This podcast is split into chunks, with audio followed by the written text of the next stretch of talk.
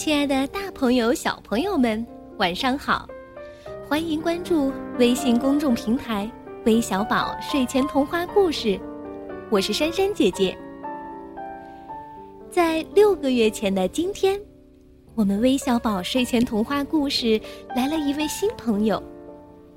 他的到来给我们平台带来了更多的快乐和活力。没错，她就是你们喜欢的橘子姐姐。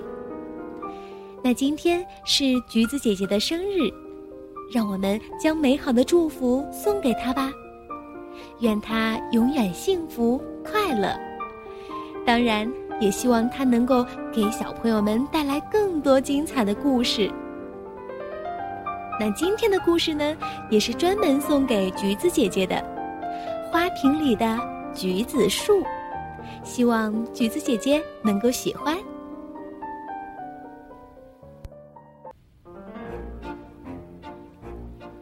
兔子小米是一只美丽善良的兔子，看见谁有困难，它都会想办法帮助。兔子小米帮小熊邮递员送过信，帮小狗卖过冰糖葫芦，帮鸭妈妈寻找过小鸭子。还帮小猫咪找过医生。兔子小米看见那些孤独的躲在石板上的种子，也会把它们带回家，种在花盆里。渐渐的，兔子小米的家成了一个大花园。杜鹃花、牵牛花、菊花、腊梅花，每个季节都会有美丽的花儿盛开。表达了花儿们对小米的感谢之情。这一天，兔子小米又发现了一粒种子，它孤独地躺在一块大石头上，痛苦地呻吟着：“亲爱的种子，你愿意和我一起回家吗？”兔子小米问。“啊，亲爱的兔子姐姐，你愿意把我带回家，真是太好了。”种子说：“兔子小米把种子带回了家，放在桌子上。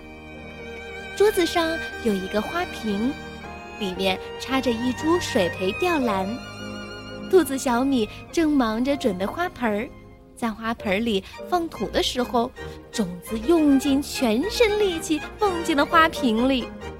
呀，你不可以待在里面，这么多的水会淹死你的。”兔子小米想把种子从花瓶里捞出来，兔子姐姐，你就让我待在花瓶里吧，我太口渴了，也太需要一个朋友陪伴。种子说：“嗯，兔子姐姐，就让它陪着我吧，在来这里之前，它一定生活的非常孤单。”吊兰说：“嗯，那好吧。”兔子小米说。哦，种子太口渴了，它咕咚咕咚喝着水。种子喝足了水以后，吊兰的根须轻轻一拖，就把种子拖出水面来。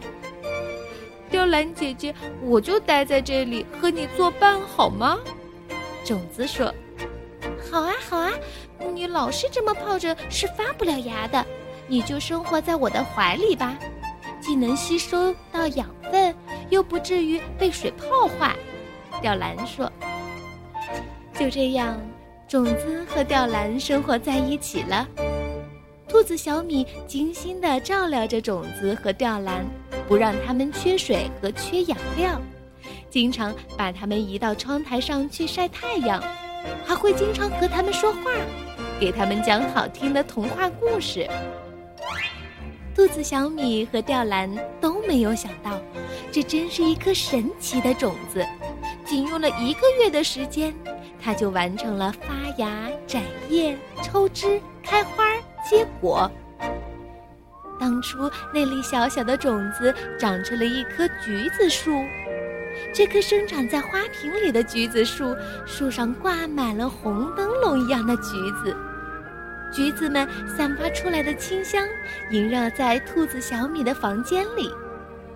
兔子小米和吊兰真是太开心了，他们怎么也没有想到，他们仅仅给予了一点点爱心，种子就长成了一棵硕果累累的大树了。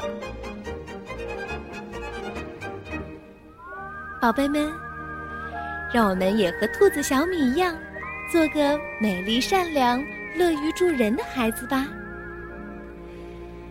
我们今天的故事就分享到这儿了。最后，让我们再次祝愿橘子姐姐生日快乐吧！晚安。